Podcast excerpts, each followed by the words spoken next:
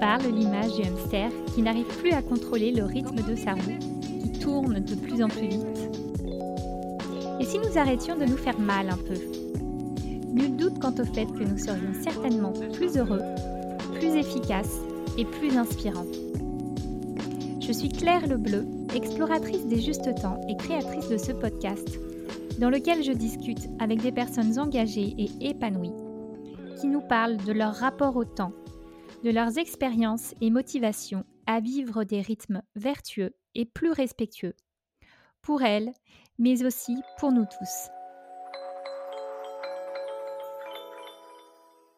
Aujourd'hui, je suis avec Laurence Roufouillet, sophrologue et formatrice en entreprise et auteure de nombreux ouvrages sur la gestion du stress, dont Power Pose, paru aux éditions Le Duc. De la pause de 2 minutes à la pause de 20 minutes, tu proposes dans ton ouvrage 120 idées de pause faciles à pratiquer au quotidien pour se ressourcer et vivre pleinement ses journées.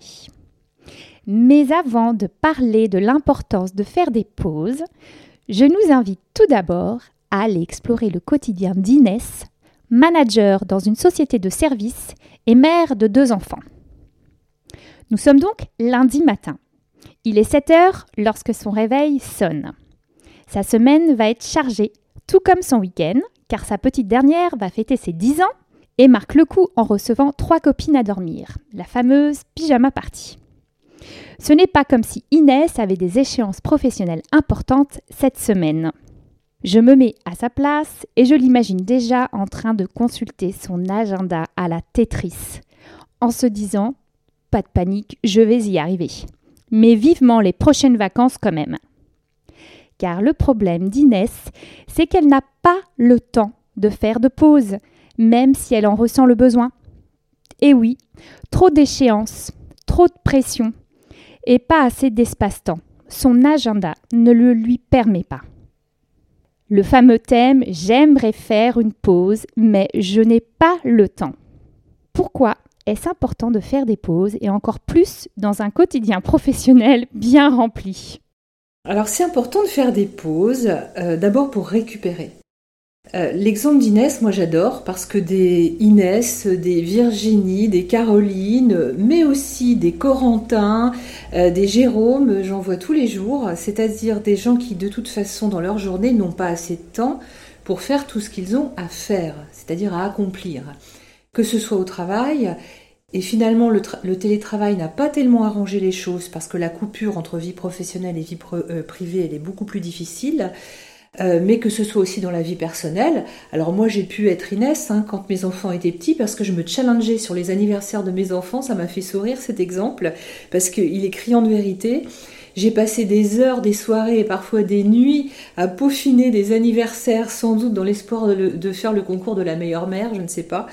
Euh, donc non, les pauses c'est important et de toute façon il faut le décider. Puisque de toute façon on n'a pas dans notre journée suffisamment de temps pour faire ce qu'on a à faire. L'idée des pauses, et moi je milite pour les pauses courtes, donc tu as parlé de 10 minutes à 20 minutes, donc dans ce livre, dans Power Pause, je propose trois formats de base, 2 minutes, 5 minutes et 10 minutes, en sachant que les pauses de 20, il y en a peu, c'est ce que j'appelle les pauses XXL, parce que dans la journée, les 10 minutes, on ne les a pas. Quand j'ai commencé la sophrologie, on nous disait, alors moi quand j'étais pratiquante, hein, mère de famille de base euh, où j'apprends la sophrologie pour essayer de gérer mon propre stress, on nous disait la sophrologie c'est 20 minutes tous les jours, sinon ça ne marche pas. Et en fait c'est pas vrai. Alors on peut faire 20 minutes tous les jours, comme la méditation de pleine conscience par exemple, ou comme d'autres techniques où on nous dit, voilà, il faut, alors je pense notamment au Miracle Morning, hein, où on explique aux femmes qu'il faut se lever une heure plus tôt pour réussir à faire à, toutes leurs techniques de bien-être, hein, de l'écriture euh, thérapeutique, euh, tout ce qu'on peut imaginer. Stop, ce qui récupère le mieux déjà c'est le sommeil. Quand mon sommeil est de bonne qualité, c'est super. Quand mes journées sont intenses, moi je mets absolument des pauses. Courant mars s'est déroulée la semaine nationale du sommeil. On a parlé aussi beaucoup de la sieste, par exemple, qui peut être une méthode, y compris au travail, et les entreprises y viennent de plus en plus, de récupérer dans la journée. Et moi, ce qui m'intéresse, c'est que la sophrologie, c'est une technique fabuleuse, mais il faut que ça serve dans la vie de tous les jours. Et je préfère qu'on prenne deux minutes ou 5 minutes de temps en temps, pour en ressentir déjà les effets tout de suite, et puis d'avoir l'envie hein, de, recommencer. Donc ce principe pauses, c'est vraiment ce que j'appelle perdre du temps pour en gagner. Parce qu'en fait, ça fait gagner du temps. Typiquement dans le travail, on sait que dans une journée de travail, on a des pics bas. Donc le cerveau va euh, à un rythme hein, qui ne peut pas être soutenu au même niveau d'effort, de, de, présence, enfin d'attention tout au long de la journée, et encore moins de concentration, hein, quand on parle vraiment de travailler en étant très focalisé. Donc le cerveau, il a des pics bas vers 11h30 à peu près, après le déjeuner vers 14h30, que l'on déjeune ou qu'on ne déjeune pas, et puis en milieu d'après-midi vers 16h30, 17h. Et après, curieusement, ça repart. Donc ces pics bas, si je lutte, ça va me demander un plus gros effort, il va falloir que j'engage un plus gros effort pour continuer à travailler, et je vais travailler dans des mauvaises conditions, parce qu'en fait, là, il y a énormément de déperdition. Donc je ne suis pas du tout efficace. Donc ça prend plus de temps. Je prends une comparaison avec les enfants quand ils font leurs devoirs. S'ils sont très souvent distraits, au lieu que les devoirs ça soit efficace et que ça prenne une demi-heure, eh ben ça va traîner une heure parce qu'en fait on se distrait, on est fatigué, on a des coups de barre, etc. Bah, pour nous c'est la même chose, c'est-à-dire que le cerveau quand il a besoin de récupérer, lui ce qu'il veut c'est de la récupération. Alors plus on avance, moins il fournit d'efforts, plus ça prend de temps et moins il fournit d'efforts, donc c'est un peu un cercle vicieux. Et si j'arrive à insérer une pause, je vais gagner en efficacité. On a tous connu le moment en fin de journée où en fait on oublie, on fait des erreurs, on se trompe, et donc on est obligé de refaire, de repartir parce qu'on a laissé quelque chose dans sa voiture, ou on l'a oublié dans un magasin ou sur le banc d'un parc, hein, par exemple. Donc euh, ces moments-là, ils font perdre du temps. Donc au lieu d'arriver à ce niveau de fatigue, c'est vraiment d'anticiper un tout petit peu, d'avoir un peu, je vais pas dire une discipline parce que j'aime pas ce mot qui mettrait trop dans la contrainte. Moi je trouve que c'est plutôt du l'ordre du rituel. Se trouver des petits rituels qui nous conviennent pour insérer des pauses et puis utiliser de temps en temps, tout simple, ce que j'appelle les temps masqués.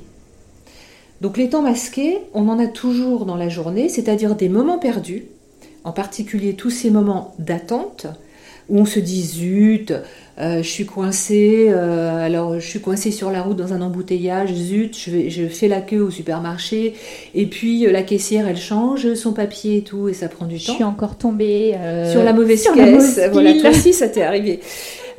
ou les moments, moi je déteste ça quand tout d'un coup mon ordinateur fait une mise à jour de Windows sans que je lui ai demandé quoi que ce soit et que c'est lui qui décide de mon temps. À ce moment-là, au lieu de m'énerver, je fais une pause. Et c'est vrai que dans Power Pose, l'idée, c'est d'avoir un éventail de situations. Donc j'ai pris des situations très quotidiennes, euh, à la maison, au travail, et je dirais, ou en télétravail, mais aussi quand on est en déplacement, quand on est à l'extérieur. À l'extérieur, ça peut être dans la rue, ça peut être dans la salle d'attente de son dentiste, ça peut être dans un parc, dans les transports en commun, et d'avoir des idées de pause en fonction du temps qu'on a. Si j'ai deux minutes, si j'ai cinq minutes, ou si extraordinaire, j'ai dix minutes. Que dit justement la science au sujet de notre capacité euh, de productivité? Bah, Justement, la science, elle montre que plus on va solliciter le cerveau et plus il va euh, pédaler dans la semoule. Hein. C'est-à-dire que ça va lui demander une énergie mentale pour produire le même résultat. Moi, je l'ai souvent répété dans mes livres, j'utilise la règle du 80-80. C'est-à-dire 80% de mon énergie pour 80% du résultat. la bonne productivité, la bonne performance, ça serait ça. Et, le mot performance n'est pas un gros mot. Quand j'interviens en entreprise et quand je dis à des managers, à des cadres, à des collaborateurs, je vais vous apprendre à être plus performant, ça ne veut pas dire je vais, presser le citron à mort pour vous exploiter. Non, je vais vous apprendre à mettre la bonne énergie pour le bon résultat obtenir, ni plus ni moins. Et là, on est sur un, équilibre. Donc effectivement, la science, elle apprend que la, chronobiologie nous montre qu'il y a une variabilité dans notre attention au cours de la journée. Alors on sait aussi par exemple que la température du corps, elle va euh, varier légèrement. Quand la température du corps baisse, le corps, il est un petit peu, c'est comme s'il hibernait. Alors je, mets des guillemets bien sûr à ça, il hiberne pas. Euh, mais en tout cas, il va fonctionner un tout petit peu au ralenti. On sait aussi que sur la concentration, toutes les 25 minutes au grand maximum, le cerveau cherche à se distraire. Naturellement, même si c'est simplement lever le nez à regarder par la fenêtre. et parfois c'est plus. Et ce qu'on voit chez les plus jeunes, c'est qu'aujourd'hui, c'est pas 25 minutes, c'est 15 et parfois 10. Donc ce qui veut dire que dans une heure, c'est difficile pour les, pour les enfants et en particulier pour les adolescents de rester attentifs pendant toute une heure de cours, parce qu'une heure de cours, c'est 55 minutes. Ils ne peuvent pas être attentifs pendant 55 minutes, c'est pas possible. Ils ont au moins 3 ou 4 pics bas de distraction dans un, dans un cycle. Et ça, c'est normal. En revanche, on peut avoir de temps en temps des techniques aussi pour se reconcentrer, hein, pour remobiliser notre pleine présence, hein, si je parle comme en méditation, d'être vraiment sur la pleine présence de l'instant et réussir à raccrocher les wagons. Revenons justement à notre chère Inès. là, elle comprend que véritablement, ça sera, c'est bénéfique pour elle, ça ne peut être que bénéfique pour elle de, de, prendre des pauses, notamment dans le cadre professionnel. L'humain a horreur du vide. Donc ma question justement, c'est quel est le rôle d'un manager sur ce sujet-là? Pour les managers, moi je trouve que ce qui est important, c'est l'exemplarité. Si le manager le fait, les collaborateurs peuvent le faire. Si le manager le verbalise, ils peuvent aussi s'autoriser à le faire.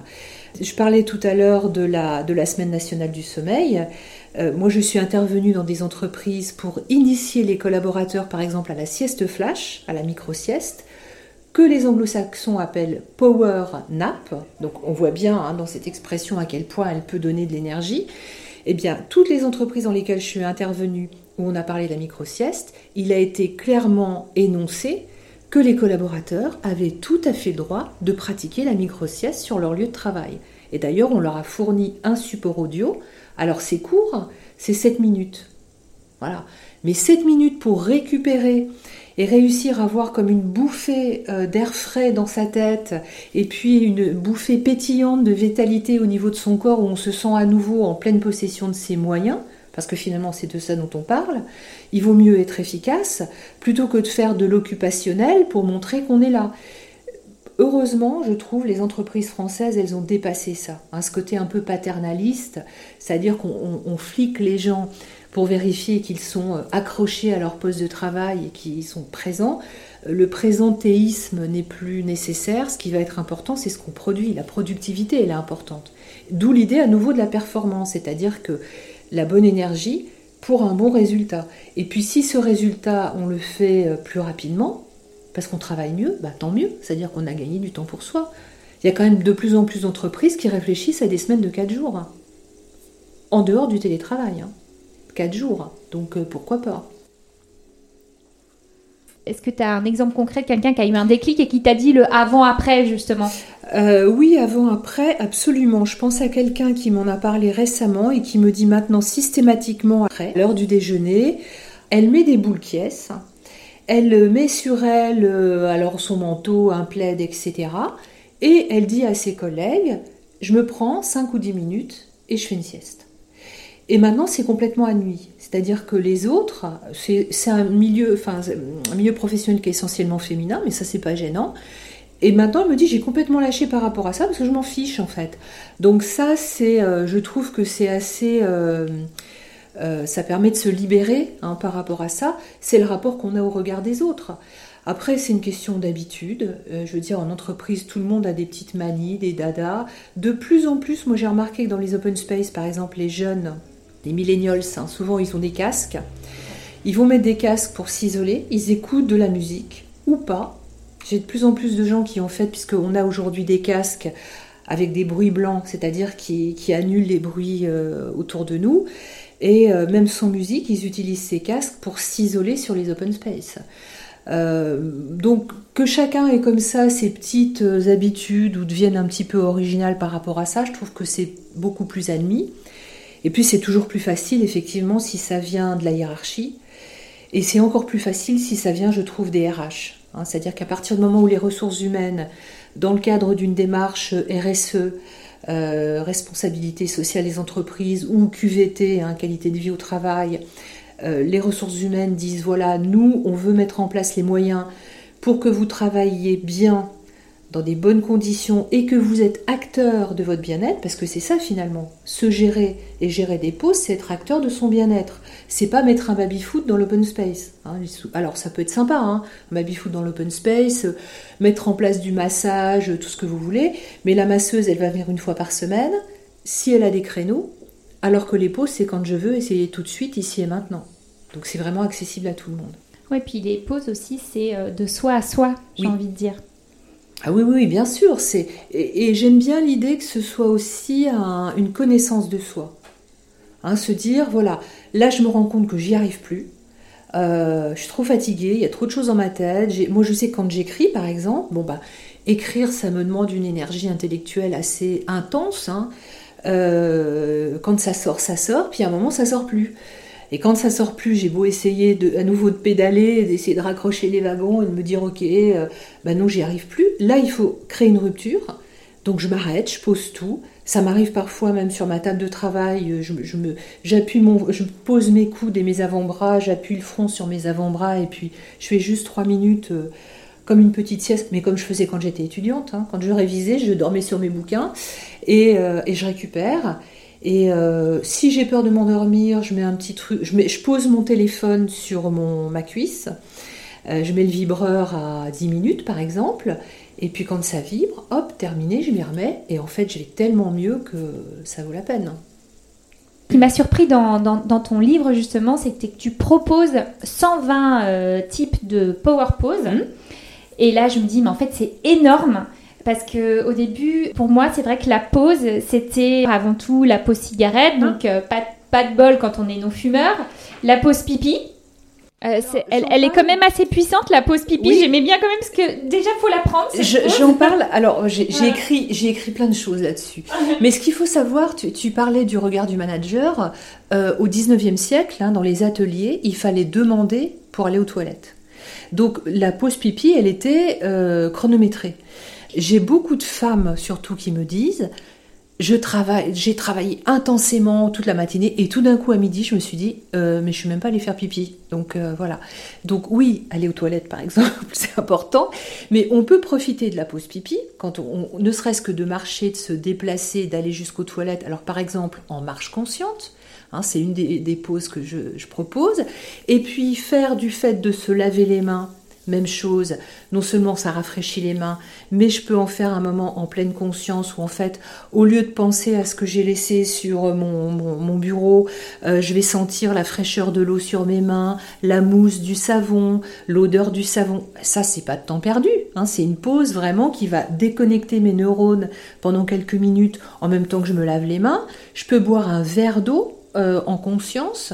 Euh, et donc quand tu dis 120 pauses, qu'est-ce que j'ai fait? C'est que j'ai pris 40 situations quotidiennes dans les trois dimensions dont je parlais, le travail, la vie de famille, hein, par exemple quand ça déborde avec les enfants, hein, je pense à Inès, je rentre le soir, hein, moi ce qui était le cas quand mes enfants étaient petits, ils me sautaient dessus quand j'arrivais alors que j'avais déjà la tête farcie.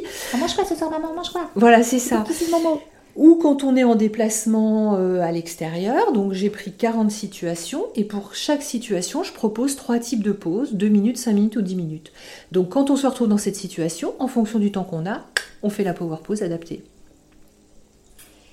Alors, que conseillerais-tu, euh, par exemple, comme power pause pour quelqu'un qui a besoin d'alléger sa charge mentale au travail? Vaste sujet. Dans la charge mentale, il y a deux aspects. Il y a une surcharge de choses à faire, donc on sait qu'il y a une accumulation. Et dans la charge mentale, il y a autre chose, c'est qu'il y a l'obligation d'y penser. Donc il y a beaucoup dans la charge mentale d'anticipation. Le cerveau va en permanence se décaler vers l'avant pour se projeter à une heure, à deux jours, à huit jours, euh, aux vacances à organiser. Et le cerveau retient tout ça, donc ça va créer ce qu'on appelle une tension attentionnelle. C'est-à-dire que notre attention est maintenue en permanence. Euh, donc c'est un peu la double peine, c'est-à-dire que non seulement il y a beaucoup de choses à faire, mais comme il m'incombe de les faire, et on va pas se mentir, dans 95% des cas, c'est les femmes qui se plaignent de la charge mentale. D'ailleurs, ce terme a été inventé par une femme qui est une dessinatrice qui s'appelle Emma et qui a rapporté en fait un échange, enfin une scène dont elle a été témoin en allant dîner chez des amis avec une femme qui s'agite en cuisine et un homme qui prend l'apéro avec elle sur le canapé et au moment où la maîtresse de maison éclate en disant j'en peux plus, etc. L'homme dit mais en fait fallait demander si tu avais besoin que je t'aide. Et en fait le fallait demander c'est dire les femmes sont des chefs de projet et les hommes estiment qu'ils sont des exécutants. Bon.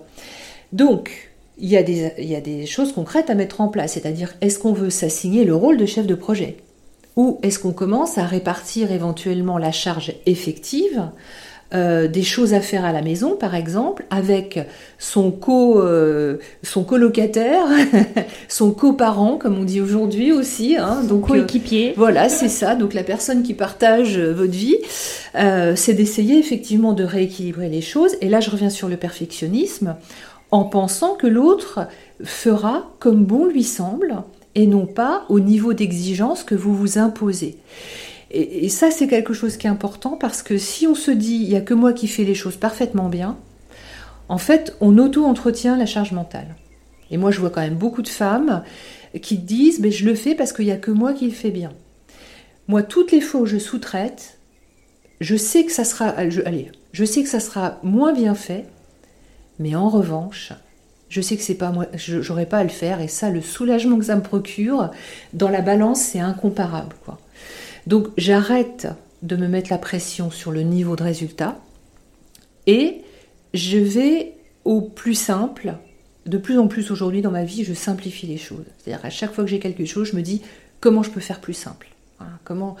Alors ça veut dire parfois abaisser la barre, c'est pas toujours abaisser la barre du résultat parce qu'en fait la différence elle se voit pas. Il y a que moi qui la vois. Hein. C'est-à-dire moi qui suis en train de faire les choses. Je pense aux anniversaires en particulier. Euh, j'ai des copines qui faisaient des anniversaires beaucoup plus simples que les miens. Je suis pas sûre que les enfants s'amusaient moins bien. Hein. Donc finalement c'est moi par rapport à moi. Hein. Ce que j'avais envie. Euh, voilà, de produire, c'est ma satisfaction personnelle au final. Alors là-dedans, est-ce qu'il y a de l'ego? Est-ce qu'il y a de l'orgueil? Est-ce qu'il y a de la reconnaissance? Est-ce qu'il y a, je, voilà, hein, je, laisse chacun euh, interpréter en fonction de ses valeurs et de son système de, fonctionnement. Donc euh, la charge mentale, elle va s'alléger déjà d'une manière concrète, et ensuite, on va apprendre des techniques de gestion des pensées. Pourquoi? Parce que la charge mentale, elle va se manifester, elle va devenir impérieuse, toujours dans les moments où on ne fait rien. Donc je vais au cinéma, avec mon conjoint dans l'idée de passer une bonne soirée. Et là, tout d'un coup, je dévide dans ma tête toute la liste des choses que j'ai pas faites ou qu'il faudra faire le lendemain. Bon, j'ai eu le cas ce matin ici avec quelqu'un qui m'a dit au début, au début de la séance, ah, je pensais qu'en partant de chez vous, il fallait que je passe chez Picard euh, pour aller acheter euh, des surgelés pour ce soir. Voilà. Donc ça, c'est typiquement le truc qui revient. Donc toujours dans un moment où on est tranquille. Donc soit un moment où j'essaie de me faire plaisir, soit un moment où j'essaie de me détendre, euh, les femmes qui vont se faire masser, qui vont chez l'esthéticienne et qui ou chez le coiffeur et qui pareil euh, continuent. Alors ou alors à ressasser le passé. Hein. Ma collègue m'a dit ça, il s'est passé ça, etc. Et le grand champ de problèmes de décogitation, c'est la nuit. Si on se réveille, et le réveil nocturne, c'est souvent entre 3h hum, et 4h30, et au moment du réveil nocturne, si j'attrape des pensées, si je dévide les trucs, si voilà le, petit vélo mental, je fais remonter ma vigilance. Hein. Donc je sors du sommeil, j'entretiens des cogitations et je ne peux pas me rendormir, c'est impossible. Donc les techniques de gestion des pensées, donc dans Power Pose, moi j'en propose plusieurs, hein. il y a vraiment euh, plusieurs manières de, le faire. Euh, ça va me permettre de dire ok, je sais que je pense, je ne peux pas débrancher la machine à penser, mais je vais essayer d'atténuer l'intensité de ces pensées. Je vais essayer de les mettre à distance, de les extérioriser, de les renvoyer vers le lendemain. Donc euh, on a des techniques qui passent par la respiration, il y en a qui passent par la visualisation. Et si vraiment je fais presque au début cet effort hein, de mettre, de lâcher les pensées, je vais revenir à quelque chose de plus équilibré. Et typiquement la nuit, je vais me rendormir beaucoup plus facilement.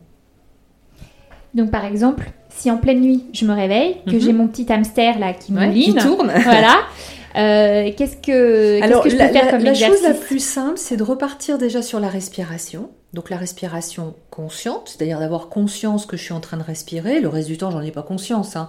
Heureusement que dans tous les actes du quotidien, je pense pas que je suis en train de respirer.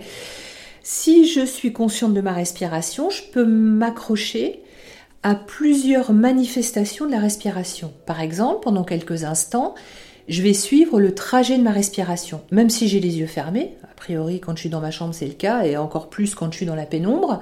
Donc, je vais suivre vraiment le trajet de ma respiration. Je peux même la visualiser depuis mon nez jusqu'à mes poumons, de mes poumons jusqu'à mon nez et ma bouche. Bon, ça, c'est une première chose. Ensuite, ma respiration, je vais l'écouter.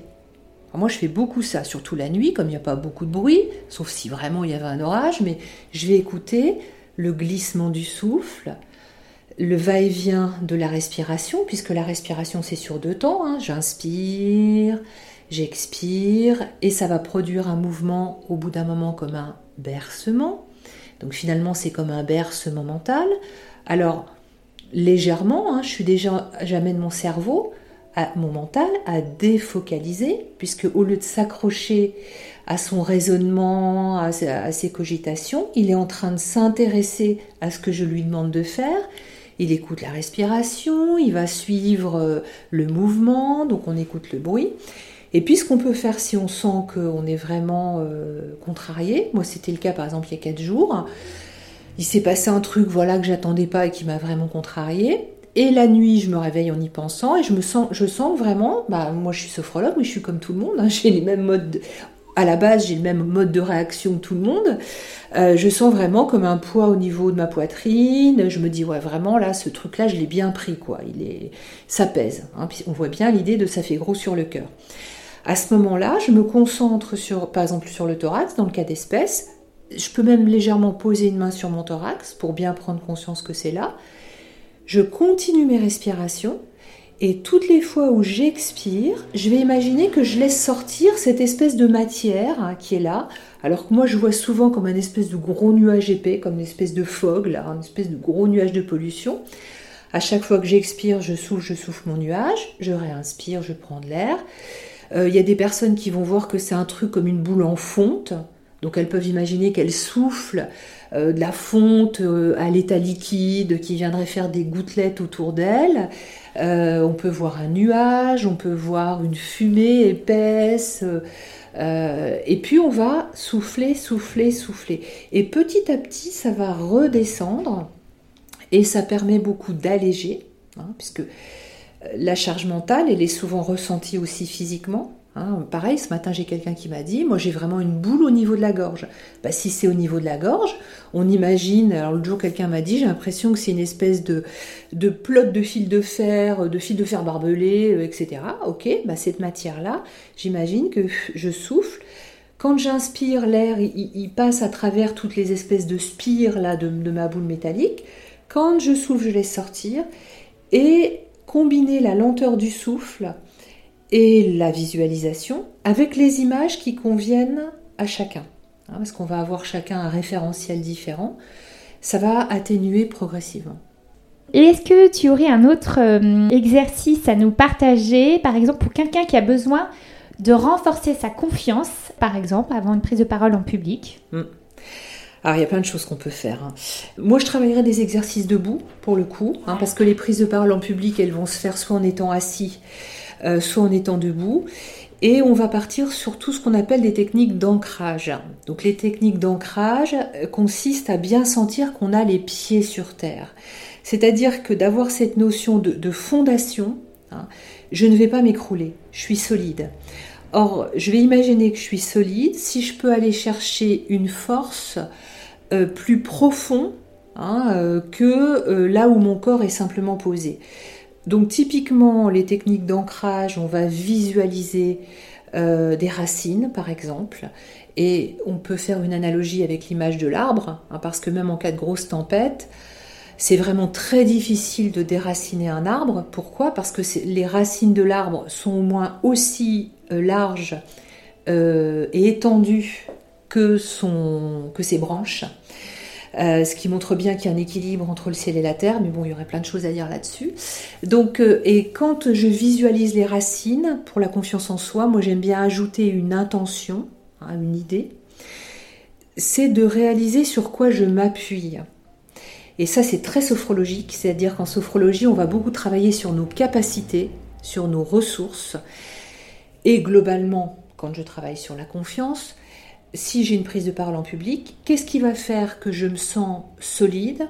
C'est par exemple d'avoir conscience que j'ai préparé mon dossier, je connais le sujet, je peux retrouver de l'aisance en public, euh, l'humour m'aide, ou bien dans cette assemblée il y a des personnes que je connais, et dont je vais essayer, ne serait-ce qu'avec les yeux, d'obtenir un soutien hein, qui moi aussi va me porter. Et donc vraiment dans cette image des racines, s'appuyer, s'ancrer euh, sur nos capacités, sur nos ressources. Alors parfois euh, on, peut, euh, on peut les écrire. moi j'ai lancé récemment là, des ateliers sur sophrologie et créativité. Et par exemple j'ai mis au point un outil qu'on apprend sur un atelier pour créer un mandala avec ses ressources. Ce qui veut dire qu'en début de chaque semaine, je décide, je choisis les ressources dont j'ai besoin.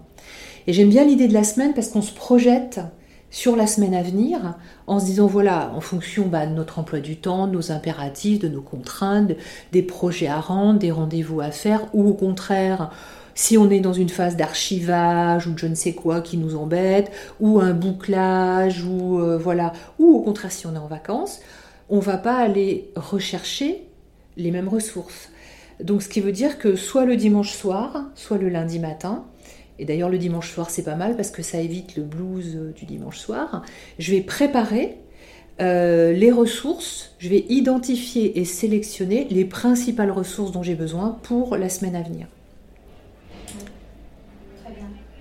C'est un exercice qui est très concret en fait, parce qu'on a beaucoup de ressources, on a beaucoup de capacités.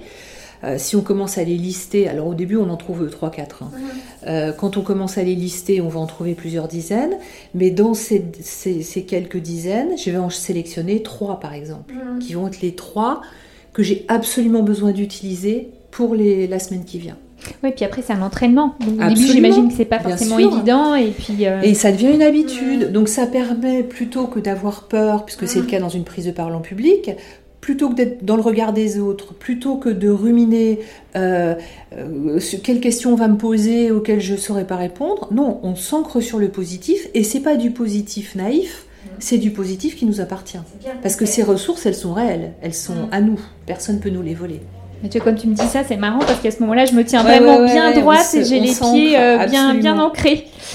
Euh, les bénéfices d'une pause, est-ce qu'ils peuvent être immédiats ou est-ce qu'ils se font ressentir dans le temps? Eh bien, les deux. J'ai fait exprès de te poser cette question. Non, les deux. Et alors, étrangement, il y a des moments où des pauses courtes, tu vas avoir un bénéfice immédiat. Euh, et puis, euh, et puis d'autres, tu vas avoir un bénéfice en décalé. Alors, en revanche, ce que l'on sait, c'est que de même qu'il y a un conditionnement au stress et qu'il y a un conditionnement à l'anxiété, c'est-à-dire que plus on est stressé, plus le stress va se déclencher vite et intensément. Plus on a tendance à être anxieux, plus les sources d'anxiété vont se multiplier. C'est vrai aussi pour la capacité à récupérer. En sophrologie, on dit souvent que l'entraînement, hein, c'est-à-dire la répétition des exercices, est importante. Alors, ce que je disais, euh, au début, on nous disait 20 minutes tous les jours, sinon ça ne fonctionne pas. Alors, je sais pourquoi aujourd'hui. C'est parce que le fait de répéter, on active des réseaux, on active notamment des circuits nerveux, et que ces circuits, ces, trajets euh, de notre réseau euh, de nerfs, plus on les active, et plus ils vont répondre d'une manière rapide et importante. Donc ce qui est vrai pour le stress, c'est-à-dire que plus on stresse, plus la réponse de stress va être rapide et importante, mais c'est vrai aussi sur la récupération. Donc ce qui veut dire qu'au bout d'un moment, on obtient un effet durable. Donc même si on fait que quelques minutes tous les jours, moi je, donne, je fais souvent le défi, c'est d'ailleurs un petit challenge que vous pourriez essayer, je dis ça pour les auditeurs du podcast, euh, tous les jours, vous décidez de faire une série de 10 respirations, d'accord Deux fois dans la journée. Au besoin, vous faites sonner votre téléphone, un coup à 11h, un coup à 16h. Bon, la première fois, vous allez oublier, puis la deuxième fois, vous allez faire. Bon. Votre téléphone sonne, vous faites 10 respirations en conscience, plus lentes. Et bien au bout d'une semaine, vous allez voir la différence. Alors, ces 10 respirations, justement, c'est, ils se mettent euh, un, timing de. Par exemple, alors on peut, moi souvent. C'est 5 inspirations, 5 expirations. Alors, on inspire sur 5 secondes, on expire sur 5. Ça, c'est un peu la respiration de base pour que le rythme soit suffisamment lent. Si on ne veut pas compter, on peut compter sur ses doigts, hein, c'est-à-dire vraiment s'amuser à tapoter sur l'extrémité de ses doigts, ou on peut écouter. C'est-à-dire qu'à l'oreille, on va trouver le bon rythme avec l'idée de reproduire ce rythme tranquille de vagues qui se succèdent. Tu vois, là je compte pas, mais je suis sûre que quand je te dis ça, chacune de mes phrases, elle fait à peu près 4 euh, à 5 secondes. Donc la respiration de base, c'est j'inspire sur 5, j'expire sur 5. Ensuite, je peux choisir de respirer en utilisant mon ventre, et à vrai dire, en mobilisant la masse abdominale, je vais surtout dégager le diaphragme, et c'est ça qui m'intéresse, puisqu'en fait, à l'inspiration, le diaphragme il va descendre, à l'expiration, il remonte. Le diaphragme est un gros paresseux. Il a tendance à emmagasiner, à être un peu plus tendu, on va dire, dans toutes les phases de stress ou d'anxiété. Mais je peux aussi, si je suis oppressée, décider de respirer en mobilisant mon thorax pour retrouver justement amplitude respiratoire. Alors au début c'est un peu compliqué. Après je vais trouver une régularité. Si le thorax est bloqué, la chose la plus simple à faire, la plus basique, c'est de faire des soupirs. Donc vraiment, voilà, le, un espèce de soupir de soulagement, parfois un soupir de ras-le-bol. Voilà. Et déjà, tu peux le voir avec mm. toi, ça engage le haut du corps. Or, quand on travaille, en particulier quand on est sur un écran, quand on est devant un clavier, on enroule les épaules, on serre les dents. Hein. Donc toute cette partie haute du corps, elle est complètement verrouillée, fermée, hein, recroquevillée. Alors que dès qu'on soupire, voilà, on, va vraiment dégager. Donc soit on choisit de respirer volontairement en utilisant le ventre, soit on choisit de respirer en engageant et en ouvrant un peu plus la cage thoracique. Donc ça c'est le niveau respiratoire. Et la durée, c'est 5 plus 5. On fait une série de 10. C'est déjà pas mal. Après, il existe des petites applis tout à fait simples. Euh, il y en a une, il y a un système visuel avec Petit Bambou, il y en a un aussi avec Respire Relax, où on a un petit support visuel qu'on suit. Alors, euh, chez Petit Bambou, c'est une fleur qui se déploie et puis elle se referme. Donc, on n'est pas obligé de compter, on suit la fleur. Euh, Respirolax, c'est une bulle qui monte et qui descend, c'est génial. Et puis, il y a juste à suivre. Donc ça, deux séries dans la journée. Alors, souvent dans la cohérence cardiaque, on dit 5 minutes. 5 minutes, c'est déjà beaucoup. J'ai beaucoup de gens qui ont du mal à trouver 5 minutes. Ah Imagine que moi, quand j'ai commencé la sophrologie, on nous disait 5 minutes toutes les heures. Ah oui. oh, mais c'était ingérable. S'arrêter 5 minutes toutes les heures pour respirer. Enfin, euh, on respire tout le temps, mais pour faire des respirations volontaires. Conscientes, euh, moi, je, devenais dingue, quoi. Mm. Je me disais, mais je fais n'importe quoi. Puis c'est culpabilisant. Donc c'est contre-productif. Mais se trouver un petit rituel. Mais par exemple, si on a l'habitude dans la matinée de faire une pause pour se faire un thé ou un café, bah, profitons de ce moment pour respirer. Je peux respirer devant ma machine à café en même temps que mon café est cool. Hein. C'est pas, je peux aller jusqu'à ma machine à café ou au bureau jusqu'à la fontaine à eau euh, en respirant lentement. Je peux compter mes pas. Je peux. Donc c'est vraiment des mises en application très quotidiennes. Moi j'ai toujours, moi je suis une sophrologue du quotidien. Donc euh, c'est euh, c'est vraiment le quotidien qui m'intéresse. les pauses ne font pas perdre de temps, elles en font gagner. Euh, et c'est important de fonctionner en économie d'énergie, c'est-à-dire de bien utiliser la bonne énergie, ce que je disais tout à l'heure, pour le bon résultat. Ça ne viendrait à l'idée de personne de mettre un radiateur euh, sur 24 degrés et d'ouvrir la fenêtre en même temps. Or, c'est ce qu'on fait toute la journée. Euh, donc, pratiquez, voilà, pratiquez les pauses, amusez-vous avec ça, parce que ne serait-ce que le fait d'y penser, ça dessert déjà un peu dans notre tête. Faites-vous une petite liste. Hein, moi, j'ai par exemple dans mon agenda, je me suis fait une page de toutes les choses qui me font plaisir et que je peux faire en 5 minutes. Au cas où j'oublierais. Euh, donc quand j'ai 5 minutes devant moi, hop, je regarde, je me dis tiens, je vais faire ça. Donc euh, voilà, la plus petite chose que je peux faire en 5 minutes et qui me fait plaisir. Merci infiniment Laurence. Avec plaisir Claire. Et maintenant, venez, On en discute sur mon compte Instagram, lebontempo.podcast. Qu'avez-vous pensé de cet épisode? Qu'allez-vous commencer à mettre en place? Si vous avez aimé cet épisode, la meilleure façon de me soutenir est d'en parler autour de vous et de me mettre un commentaire suivi de 5 étoiles sur Apple Podcast.